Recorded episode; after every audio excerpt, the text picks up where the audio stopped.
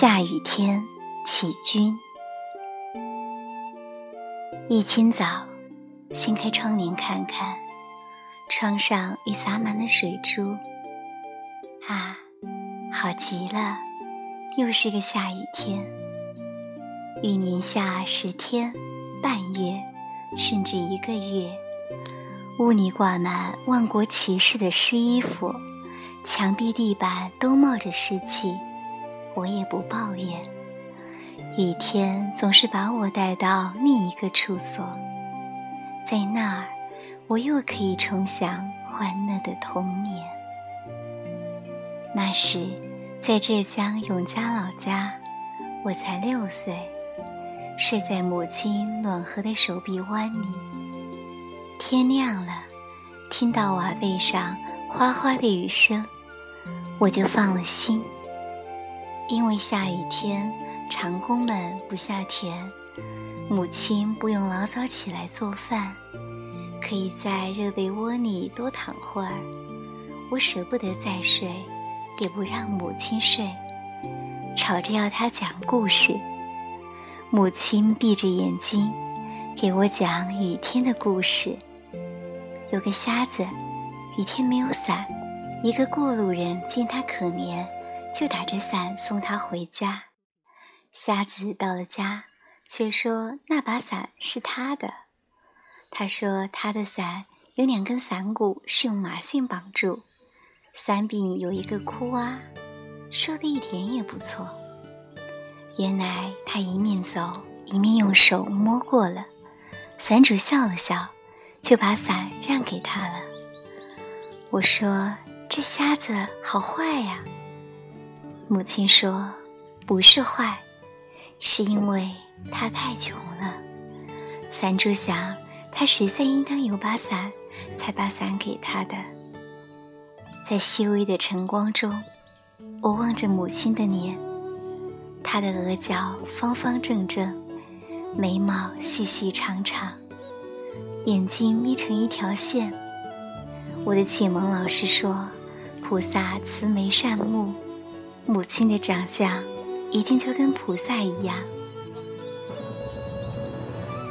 雨下的越来越大，母亲一起床，我也跟着起来，顾不得吃早饭，就套上舒适的旧皮靴，顶着雨在院子里玩。我把阿荣伯给我雕的小木船漂在水沟里，中间坐着母亲给我缝的大红布姑娘。绣球花瓣绕着小木船打转，一起向前游。下雨天，长工们不下田，都蹲在大谷仓后面推牌九。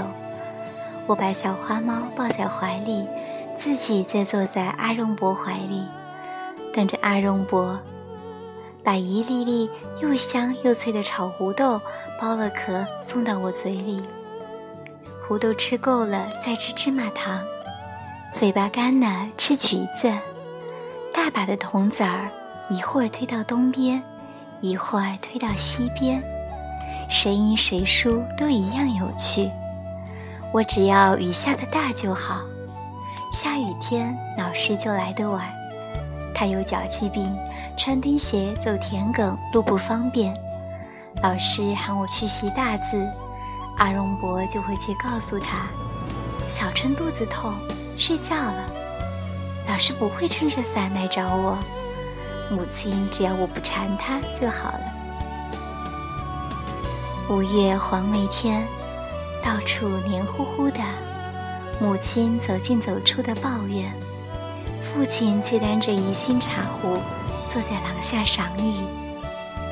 院子里各种花木，金雨一淋。新绿的枝子，顽皮地张开翅膀，拖着娇艳的花朵。父亲用旱烟袋点着它们，告诉我：“这是丁香花，那是一丈红。大礼花与剑兰抢着开，木樨花散布着淡淡的幽香。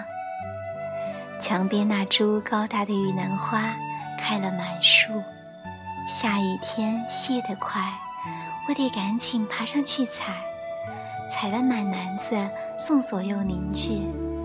一楠树叶上的水珠都是香的。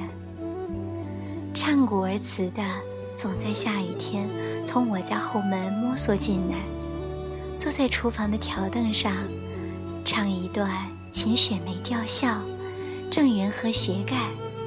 母亲一边做饭一边听，晚上就在大厅里唱，亲左部右舍都来听。宽敞的大厅正中央燃起了亮晃晃的煤气灯，发出嘶嘶的声音。煤气灯一亮，我就有做喜事的感觉，心里说不出的开心。雨哗哗的，越下越大，瞎子先生的鼓咚咚咚的也敲得越起劲。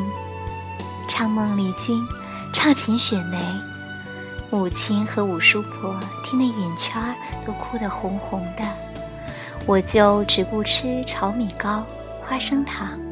父亲却悄悄地溜进书房，做他的唐诗去了。八九月台风季节，雨水最多。那时没有气象报告，预测天气好坏，全靠有经验的长工和母亲抬头看天色。云角长了毛，向西北飞奔，就知道台风要来了。走廊下堆积如山的谷子，几天不晒就要发霉。谷子的霉就是一粒粒黑色的蛆。母亲叫我和小帮工把蛆一粒粒捡出来，不然就会越来越多。